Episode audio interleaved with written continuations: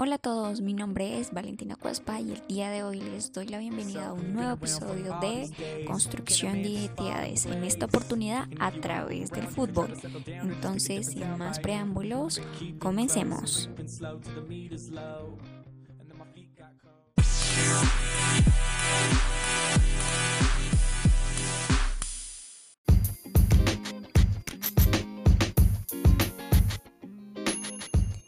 Bien, el hablar de construcción de identidades es un tema que por sí no es muy sencillo porque puede ser muy subjetivo, pero partiendo de la premisa de que la identidad en sí misma es una construcción social desde los vínculos con las otras personas y a partir de una narración que hacemos de lo que somos y de quiénes somos, es muy interesante tener en cuenta cómo se construyen esas identidades a partir de del fútbol.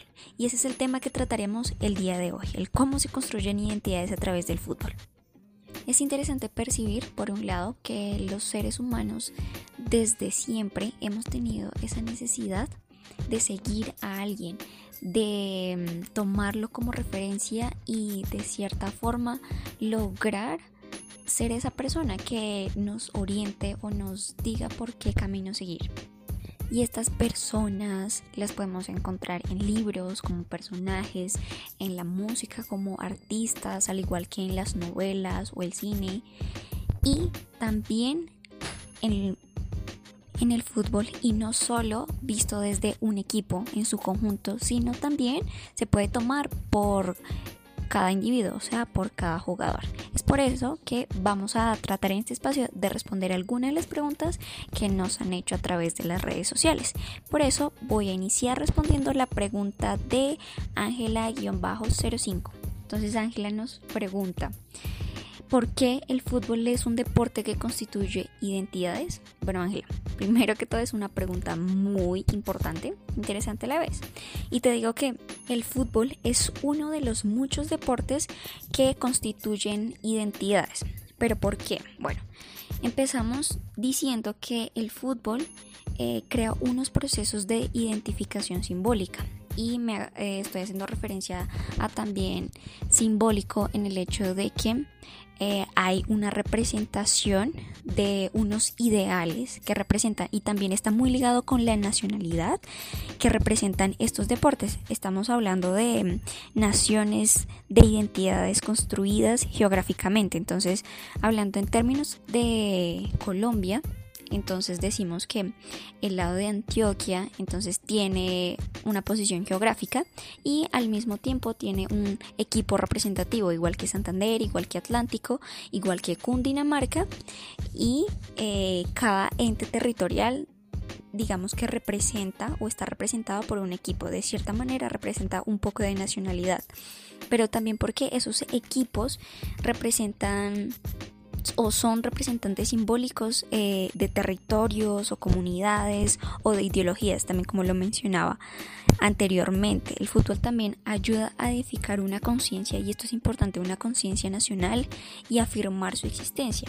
Entonces, esto lo podemos ver cuando juega la selección, entonces me pongo la camisa, digo que soy de Colombia, me siento orgulloso por ser colombiano, pero acá también hay otro tema y es que de cierta forma Em, nos sirve el pertenecernos o el sentirnos de un equipo, pues claramente primero al pertenecer a un equipo debo estar de acuerdo con sus ideales, eh, sus pensamientos, lo que maneja y lo, lo, que representa ese equipo o lo que representa ese jugador, porque a veces no seguimos eh, al equipo como tal, sino al jugador. Bien, entonces es importante porque a veces estos espacios o estos eh, equipos representan una posición que al competir con otro equipo, o sea, estoy compitiendo también, no directamente, pero sí como otras bambalinas con el otro equipo y los otros ideales que también representa ese equipo. Entonces acá es importante tener en cuenta eso. Que Ángela, como, como tu pregunta lo dice, el fútbol es un deporte que construye identidades porque tiene unos procesos de identificación simbólica, es decir, hay unos ideales, hay eh, unos elementos identificatorios eh, la camisa, el color, la bandera, el himno, la posición geográfica, incluso eh, el ente territorial en el que se encuentra, aunque esto puede variar mucho. He conocido a personas, digamos, acá a nivel de Colombia que eh, son em, hinchas del equipo de Nacional y pero ellos nacieron en Bucaramanga entonces sí me hago entender por eso digo que también es curioso eso que no necesariamente a veces hay una vinculación con algún equipo deportista simplemente por pertenecer eh, a un equipo o a una determinada zona geográfica sino que es más por cómo juega, cuáles son los ideales, cómo se comporta ese jugador en, ese en, en específico o también el, equipo, qué es lo que representa, ¿sí? Entonces, para concluir a la respuesta de tu pregunta, te diría que es eso que mm, lo importante en lo que se convierte el fútbol, en este caso este deporte, para las personas ¿sí? y su construcción de identidad. Yo me identifico con esta persona porque seguimos los mismos ideales, nos gustan eh, en ocasiones cosas similares, eh, porque nos estamos situados en una zona geográfica parecida y em, lo sigo por esas razones. Entonces, mientras tanto vamos a dar eh, un break con una canción que les voy a dejar y nos vemos ahorita con las siguientes preguntas que tengan.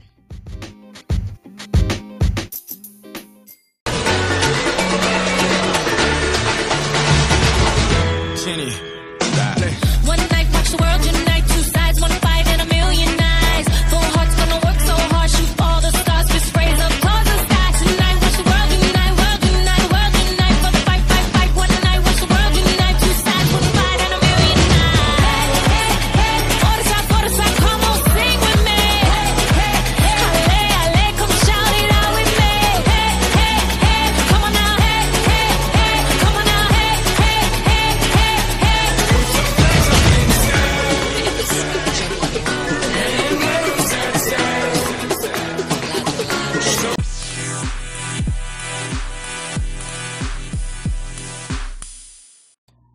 Entonces continuamos después de haber escuchado un pequeño fragmento de la canción We Are One, Ole Ole, de Jennifer López, Pitbull, em, que se hizo para el 2014 para el Mundial en Brasil.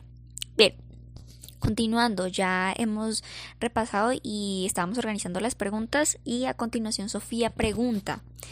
¿Cuál es tu opinión con respecto a la siguiente frase. Los partidos de fútbol se convierten en escenarios simbólicos de enfrentamiento, un marco de oposición entre identidades. Bueno, Sofía, mi opinión respecto a esto es que es cierto y incluso e incluso yo lo he visto que los escenarios deportivos eh, se han convertido muchas veces en, en escenarios de enfrentamiento simbólico pero unos son más directos que otros, ¿no? Eh, por lo general. Y bueno, acá quiero poner una parte de lo que es la construcción y lo que significa el olimpismo. Y de hecho era eso. Antiguamente, em, digamos como que separaban todas las guerras, todas las disputas que habían en Grecia y se iba a luchar, ¿sí? Se iba a luchar, pero entonces por medio de, las competencias deportivas que habían en ese entonces.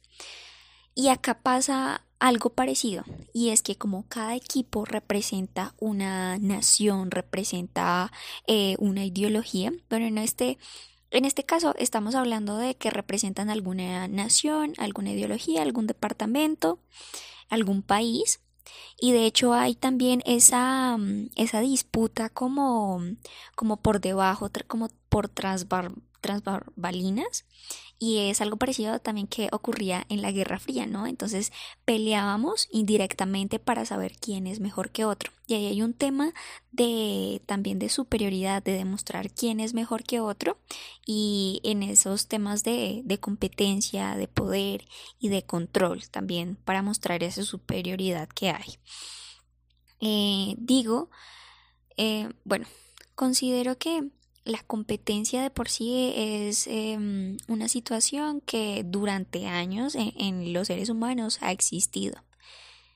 Y mi opinión respecto a estos escenarios que son de, digamos, conflicto o un enfrentamiento eh, en términos simbólicos que nos está yendo a la, al enfrentamiento o a la agresión directa y física, me parece que está bien, porque si es una competencia y quieren demostrar por medio de sus esfuerzos, porque los, los equipos se esfuerzan, porque también quieren ganar, porque están luchando por algunos sueños o por cumplir algunas metas, aparte de solo representar alguna nación o algún territorio determinado, están representando también, hay, hay, hay personas, jugadores que tienen sus sueños, que tienen sus metas, que tienen su propia ideología.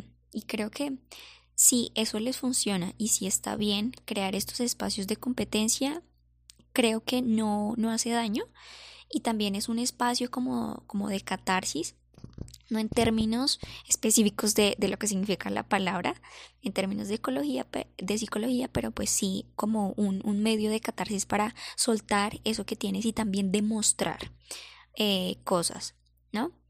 Mm, entonces, Sofía, lo que, lo que yo te diría y lo que pienso eh, en esta parte es que mm, el fútbol se puede prestar para muchísimas cosas. Pero no estamos hablando solo de fútbol, sino también de muchos eh, otros deportes o fenómenos como ya lo había mencionado, el cine, la música, cada uno puede representar unas cosas diferentes y puede ser escenario de enfrentamientos, digamos, están, pueden ser también enfrentamientos políticos, enfrentamientos económicos, sociales, e influye muchísimo. Incluso han, han habido guerras eh, y han habido conflictos, bueno, han tenido que parar los partidos porque esta... E-, este enfrentamiento se pasa o sobrepasa los límites de lo que es apropiado y de lo que es permitido en un deporte, porque también estamos hablando de un deporte,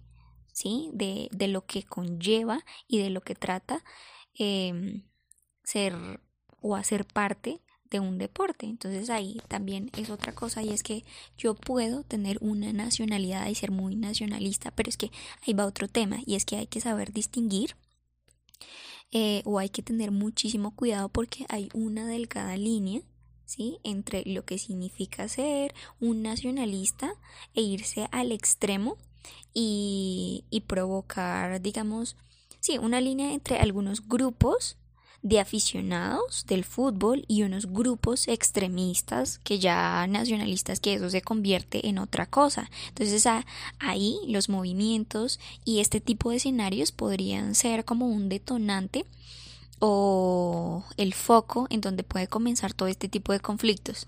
Bien, entonces digo que yo estoy de acuerdo con que estos escenarios sean eh, donde se puedan disputar o hayan enfrentamientos, pero a nivel simbólico y teniendo mucho cuidado y siendo personas, digamos, como muy responsables, porque bueno, puede que vaya a un partido y sí, me gane el otro equipo y yo, ah, pero entonces no me gustó el resultado, entonces voy a tomar represalias porque sigo pensando que mi equipo es mejor que el otro.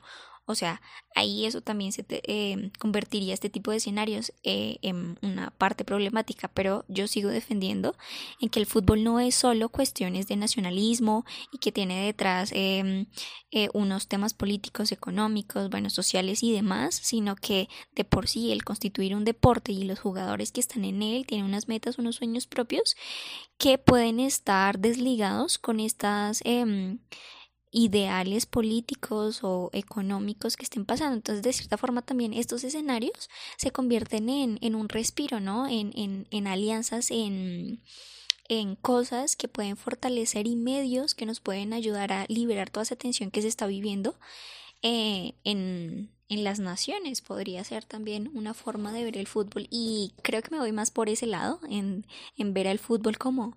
Eh, un fenómeno y también un deporte que nos ayuda a liberar un poco de tensión, a sentirnos que realmente podemos unirnos y convivir en paz, viendo un deporte, viendo las habilidades que, que se muestran y el arte, porque también considero que el deporte, bueno, todos tienen su arte y, y es espectacular. Hay esfuerzo, hay sudor, hay metas, hay sueños detrás de cada jugador, entonces es importantísimo eso. Bien, Sofía, entonces voy a em, dejarlos con otra canción que nos va a hablar un poquito de esto, una canción conocida en el Mundial del 2010. Entonces, bueno, ustedes ya me dirán, los leo en los comentarios si saben de qué canción es. Espero que sí. Ya nos vemos.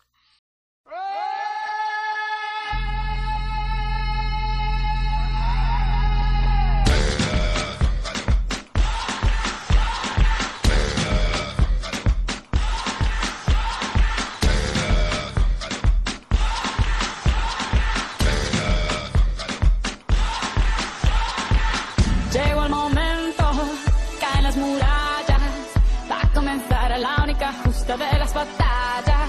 No duele el golpe, no existe el miedo. Quítate el polvo, ponte de pie y vuelves al ruedo. Y la presión se siente, espera en ti tu gente. Ahora vamos por todo, te acompaña la suerte. Saben a mirar sangre igual, porque esto es África.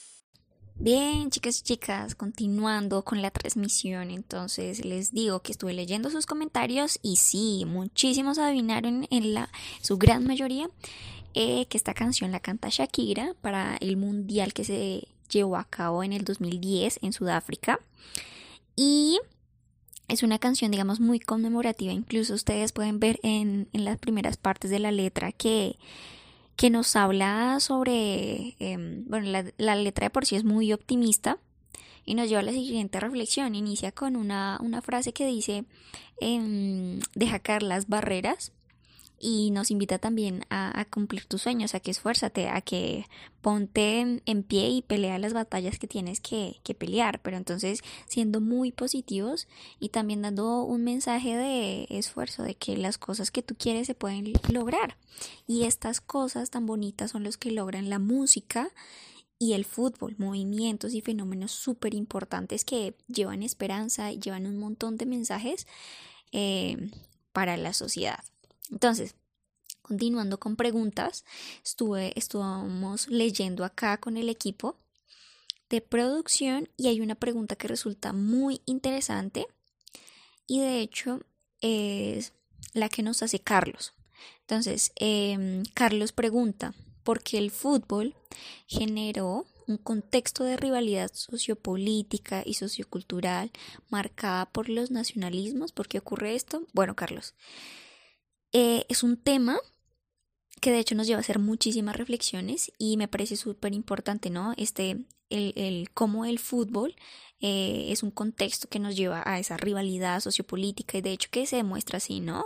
Sociopolítica, sociocultural, marcadas también precisamente por el nacionalismo. Y te voy a decir, enfocándonos ya acá en Colombia, que en los años de 1980, sí, aproximadamente, em, en Colombia, hubieron, digamos, como que los clubes eh, colombianos tuvieron, digamos, como los dueños o los directores de, de cada equipo, pues eran en su mayoría narcotraficantes. Y en específico, pues te, te, voy a hablar de Pablo Escobar, que pues en Colombia es el fundador del cartel de Medellín y pues uno de los narcotraficantes más temidos y reconocidos no solo a nivel nacional, sino también eh, a nivel mundial. Bueno, Em, Pablo Escobar y otros muchos narcotraficantes em, a, mediados de los años 80 reconocieron en el fútbol eh, una oportunidad social que no encontraron entre las élites colombianas, pues a pesar de crear y comprar empresas y propiedades. Claramente, pues eh, es muy difícil, ¿no? Eh, validar em, la legalidad de estas empresas y de estas compras, pero acá lo que nos lleva a pensar, y, es en lo que te digo, el reconocimiento, o sea, a partir de, de el medio que es este fútbol, hallaron como una oportunidad y un reconocimiento social que ellos no encontraron en esas élites colombianas. Estamos hablando de élites como los medios políticos, las personas con mayor influencia eh, a nivel de cambios sociales, políticos y por supuesto económicos a nivel nacional, a nivel de Colombia. Entonces, lo que pasó con, con Pablo Escobar, que fue uno, digamos, como de los directores o mayor, mayores inversionistas del Atlético Nacional, fue que, mm, digamos, mm, se prestó también como para hacer la rivalidad entre entre los mismos, mismos narcos de, de, esa época, porque cada, digamos, narco eh, tenía un, un equipo, si me hago entender? Entonces, imagínate esos juegos y esas competencias que habían en, en torno y por medio de estos clubes y por medio que era el fútbol. Entonces, mira, en 1983 Mm, el ministro de Justicia de Colombia para ese entonces, que era Rodrigo Lara Bonilla, declaró, y lo cito puntualmente, que los equipos de fútbol profesionales en poder de personas vinculadas al narcotráfico son Atlético Nacional, por supuesto por Pablo Escobar, Millonarios, Santa Fe, Deportivo Independiente Medellín, América y Deportivo Pereira. ¿Sí? Entonces, eh, imagínate cómo era esa dinámica de competencia y también utilizaban el deporte como, como apuestas y también como un medio, otra vez volvemos al mismo tema, de, del poder de quién es más que el otro y, también del control a nivel territorial, ¿no? Mm, entonces te cuento un suceso, así que pasó, y era que en este juego, ah bueno, antes de eso, eh, los narcotraficantes en, en este medio de fútbol encontraron como Tres finalidades y uno, aumentar su popularidad, por supuesto, lavar dinero negro y trasladar la guerra de ellos pues a un terreno de los juegos. Yo me imagino así como más o menos un casino y que están sentados de cada director eh, de cada, de cada fútbol apostando y, y ganándosela ahí con, con, el juego y otra vez vuelvo a lo mismo las esperanzas y, y los sueños de, de, los jugadores que también tienen, ¿no? Y puede ser que haya sido también por el miedo, que es otra arma importantísima de control. Bueno, entonces lo que pasó es que en esta constante lucha de carteles, pues de drogas, eh, una vez en que en medio un partido entre Atlético Nacional y, y el América de Cali, de Cali, eh, una avioneta sobrevoló pues el, el estadio Atanasio Girardot y arrojó panfletos. Sí, todos estos panfletos cayeron a las gradas y se anunciaba la nueva creación de la MAS. La MAS era pues eh, un grupo paramilitar financiado precisamente por, este, por estos grupos de narcotraficantes. Mm, y eh, que bueno, fue, fue un, una situación que realmente dejó impresionadas a las personas porque en pleno partido ya de que de por sí las personas no lo decían abiertamente pero sí se sabía como no Pablo Escobar es el que el, el que está asociado con con el Atlético Nacional te doy otro ejemplo eh, el Unión Magdalena estaba controlado por los hermanos Dávila Armeta mm, el Independiente Santa Fe estaba Fernando Carrillo Vallejo, también otro de los narcos como eh, Arizabaleta, Mm, en América, de Cali, de Cali, otro líder del cartel de Cali también. Ah, mira, y acá te, te lo digo, y era un enemigo de, de, Pablo Escobar, que era Miguel Rodrigo Orjuela en ese entonces. Entonces, eh, se pueden ver las dinámicas, ¿no? Que, que allí se influían. Y eh, eso era un poquito para contextualizar a nivel nacional y contarte cómo es que mm, el fútbol genera esos contextos de, de, rivalidad sociopolítica y sociocultural, porque decimos que mm, a nivel político también se tienen pues supongo que en las élites y, en la política también hay personas que les gusta el fútbol, les gusta eh, determinados equipos y tú saber que uno de los equipos que te guste, que te llama la atención, que son de tu casa, de donde tú naciste, eh, está controlado por uno de los narcotraficantes más peligrosos, pues tú dices como, hey, hay, hay, hay, hay peligro y también pues tiene relación con, con lo que ese equipo representa para ti, con lo que tú constituyes a nivel político y las consecuencias que puede traer eh, este tipo de relaciones o incluso de ir, porque puede que no hayan estado relacionados con Pablo Escobar, pero pues que vaya un ministro o, otra persona y esté apoyando al, digamos, al Atlético Nacional en ese entonces o que se siente en primera fila y bueno, que por ahí esté Pablo Escobar, si me hago entender estas dinámicas, empiezan a haber conflictos, empiezan a haber, eh, digamos, como también armada de bandos y mm, creo que esto también es, es una de las razones por las cuales existe también rivalidad eh, marcada por esos nacionalismos. Y mm, bueno, también muchísimas otras cosas que vienen por detrás porque Pablo Escobar eh, era una de las personas que no era bien vista en la política ni a nivel mundial, pero era muy amado y muy querido por las personas del barrio, por las personas del pueblo, porque él hacía muchísimas cosas que el Estado no hacía por estas personas, ¿sí? Entonces, de cierta forma, él, él era bueno para estas personas, pero no ante la sociedad.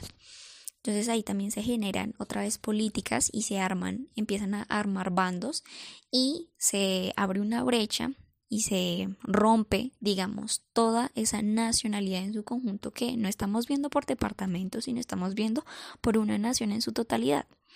Entonces creo que dinámicas como estas, donde intervienen varios factores o autores en esta, en esta ocasión que te estoy hablando de narcotraficantes, pues influyen un montón. Entonces, bueno, eso, eso daría respuesta a tu pregunta, ¿vale?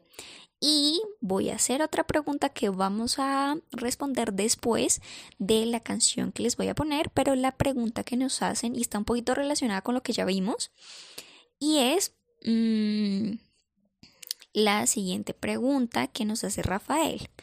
¿Cómo el fútbol ha influido en los procesos históricos de construcción de identidad entre las naciones? Es eh, una pregunta que te voy a responder también con otro ejemplo de fútbol, incluso que está pasando en, en este año con la UEFA, ya saliéndonos un poquito del nivel nacional, entonces ya enseguida te la respondo, ¿vale? Los dejo con la siguiente canción. La de mi infancia se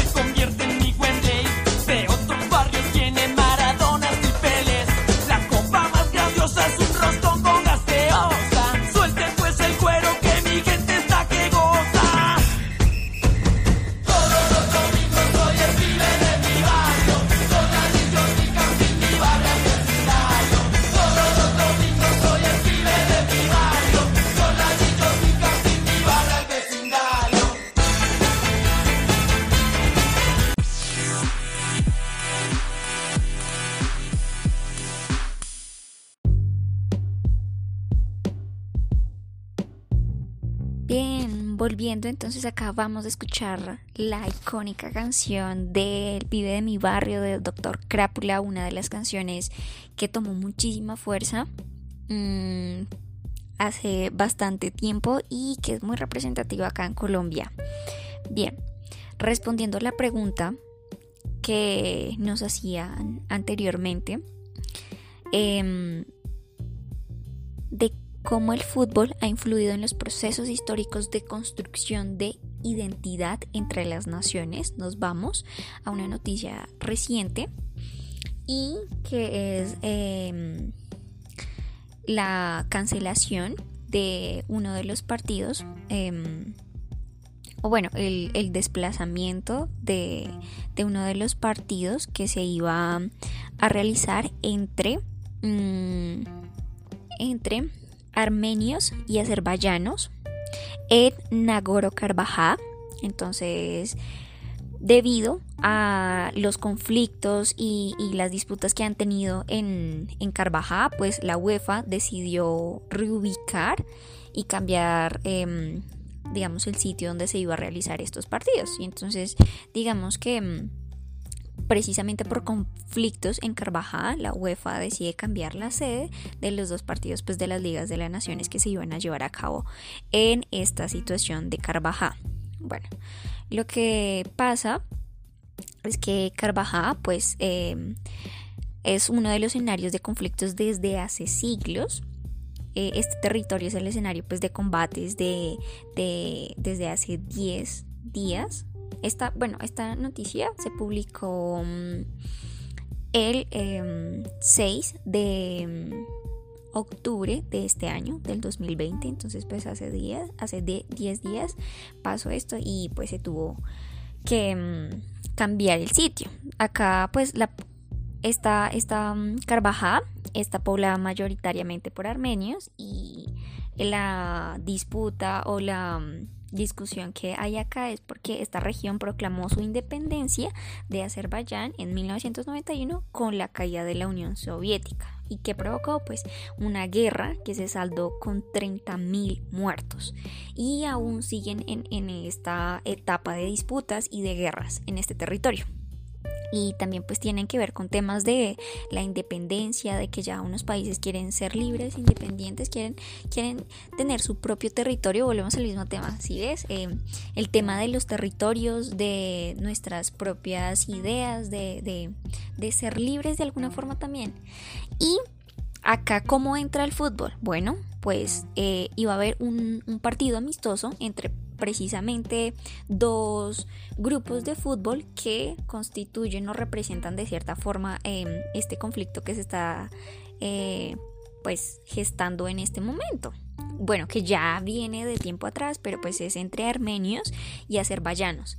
Entonces, para evitar que en las eh, gradas se armen trifulcas y que haya algún tipo de inconveniente que pueda transgredir no solo a los jugadores, sino a los ideales del fútbol mismo, pues se decide cambiar la sede de estos dos partidos que son amistosos y pues digamos que mm, lo que se iba a hacer en un inicio pues ya, ya no se hace debido a los últimos acontecimientos que pues están ocurriendo en ambos países.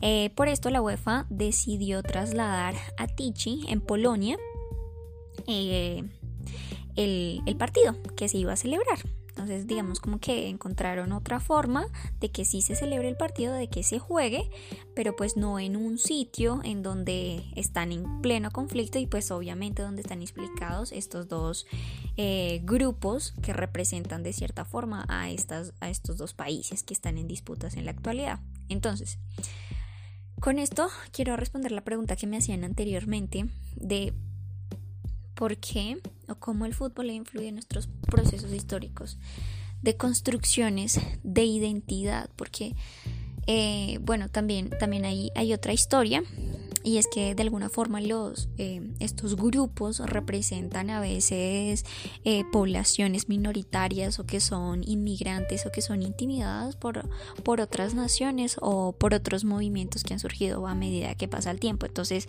estos grupos de fútbol o incluso como ya lo había mencionado personajes crean como una, una fuente de representación y, y, de lucha en contra del no reconocimiento y una de las frases que decía un, uno de los filósofos, no recuerdo ahorita el nombre, pero dice, eh, prefiero a que me odies a que me ignores. Y es eso, porque la soledad y el hecho de ser invisible para alguien duele muchísimo más que si a uno lo odiaran creo que también eso es lo que, lo que buscamos las personas, ser vistas de alguna forma. Y el fútbol, al ser uno de los fenómenos más, o sea, mundialmente conocidos y globales, que niños, jóvenes, adolescentes, cualquier eh, etapa del desarrollo del ciclo vital, pues lo conoce y es como también un idioma mundial, algo que todo el mundo sabe.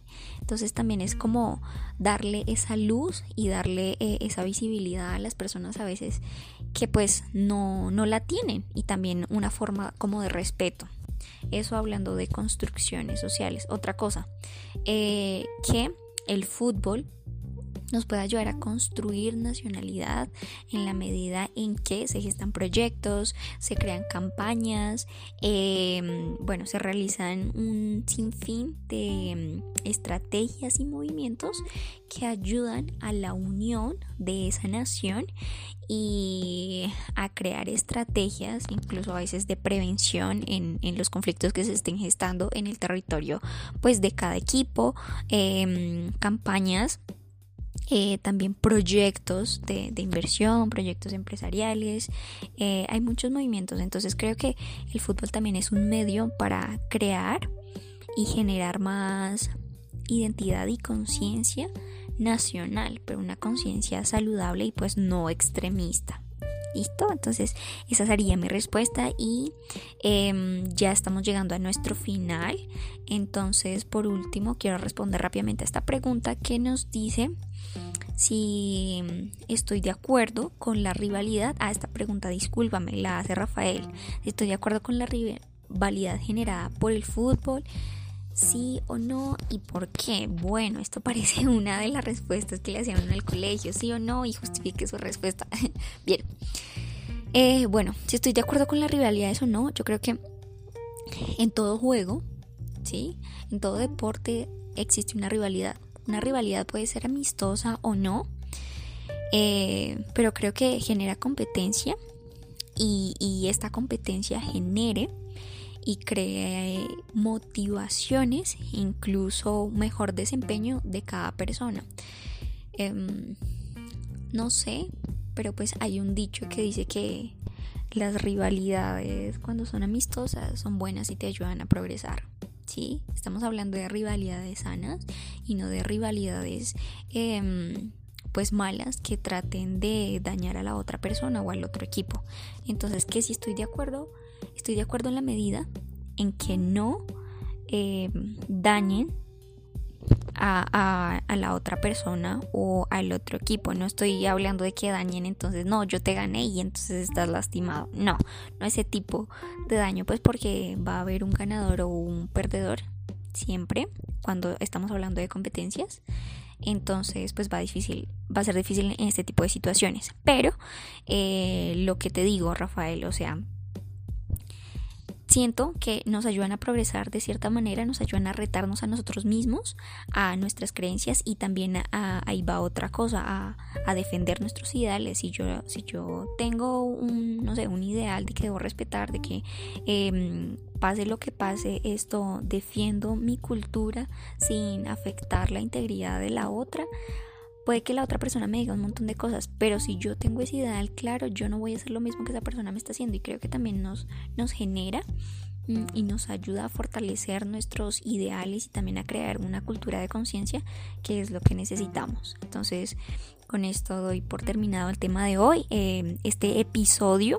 Eh, muy buenos sus comentarios, les agradezco que sigan conectados y nos vemos la próxima semana con otro episodio. Los dejo con una canción que mm, no fue oficial para el Mundial del 2010 en Sudáfrica porque fue la de Waka Waka de Shakira, pero tiene un mensaje muy lindo y supongo que también la han escuchado. Entonces las dejo con esta canción y los dejo. Espero que la disfruten. Nos vemos en un próximo episodio.